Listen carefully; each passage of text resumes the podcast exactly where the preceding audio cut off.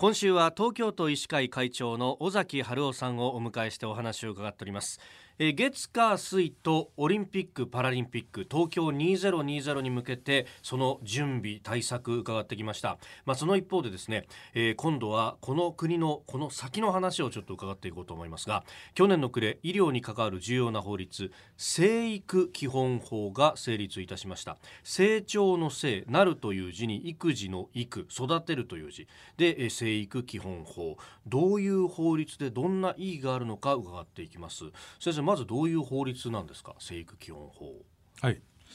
えー、今まではですね例えば妊娠中とかね、はい、出産、はい、それから子育て、うん、学校教育とか。これどっちかというと、はい、それぞれこうバラバラに行われているわけですね。えーえー、ですけども、あのー、今の少子化の中で、はい。やはり妊娠出産子育て、それからずっと成長していく過程を、はい、ずっと連続してですね、やっぱり見守っていく、はい、つまりお子さんの方もしっかり大切に見守っていく、はい、それから妊産婦の方あるいは保護者の方もきちっと対応できるような形にすると、そういう総合的にですねあの妊娠出産から成長までずっと連続して国がしっかり責任を持ってね、はい、見ていきましょうとそういうあの精神を持った基本法っていうのを作ったってことですね。ですからこれから今までそこがバラバラだったものを例えば産婦人科の先生とか小児科の先生、はい、あるいはそこに精神科の先生が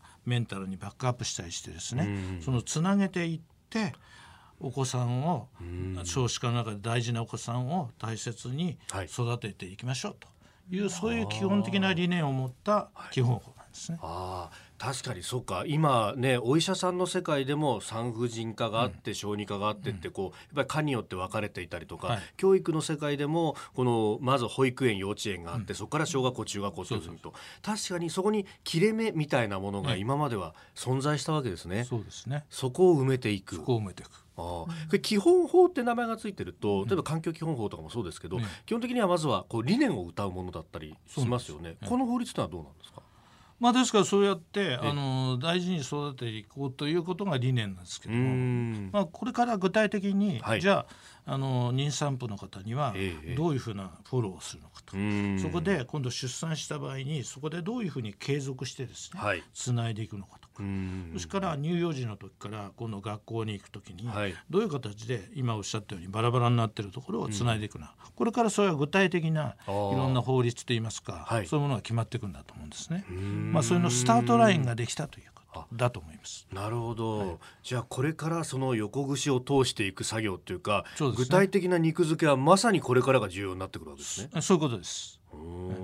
お医者さんの現場でもこれいろいろ変わってくることありますか？法律ができていく過程で。そうですね。やはりあの例えば私どもも今回あの産婦人科の先生と小児科の先生と精神科の先生が一緒になって、例えば妊産婦さんがですねあのうつ病になったような時にあの対処するのに、この3つが一緒にならないとなかなかうまくいかないわけですよね。まあ、そういう取り組みを始めようとか、はい。まあ、要するに連携プレーですよね。そういうのはもう今作る作りつつあると。あ確かに初めて出産でその後じゃあ子育てをすると。でまあその時期って旦那さんも結構仕事忙しかったりなんかすると、どうしたってお母さんが煮詰まってきちゃったりすることありますもんね。そうですよね。昔だったらあのそのお母さんとか、はい、あの家族がいてね、えー、あのいろいろ教えてくれたりいろいろしましたけども、今なかなか一人で頑張らなくちゃいけないという状況で、はい、やはりうつ病になったりとかですね。で、あの妊産婦さんの自殺の中で、はい、うつ病の方は4割ぐらい占めてるんですよ。そんなに？えーですからそのうつ病対策というのは非常に大事になるんですよね。はい、でうつ病があるとまたお子さんもですね、はい、ううまくこう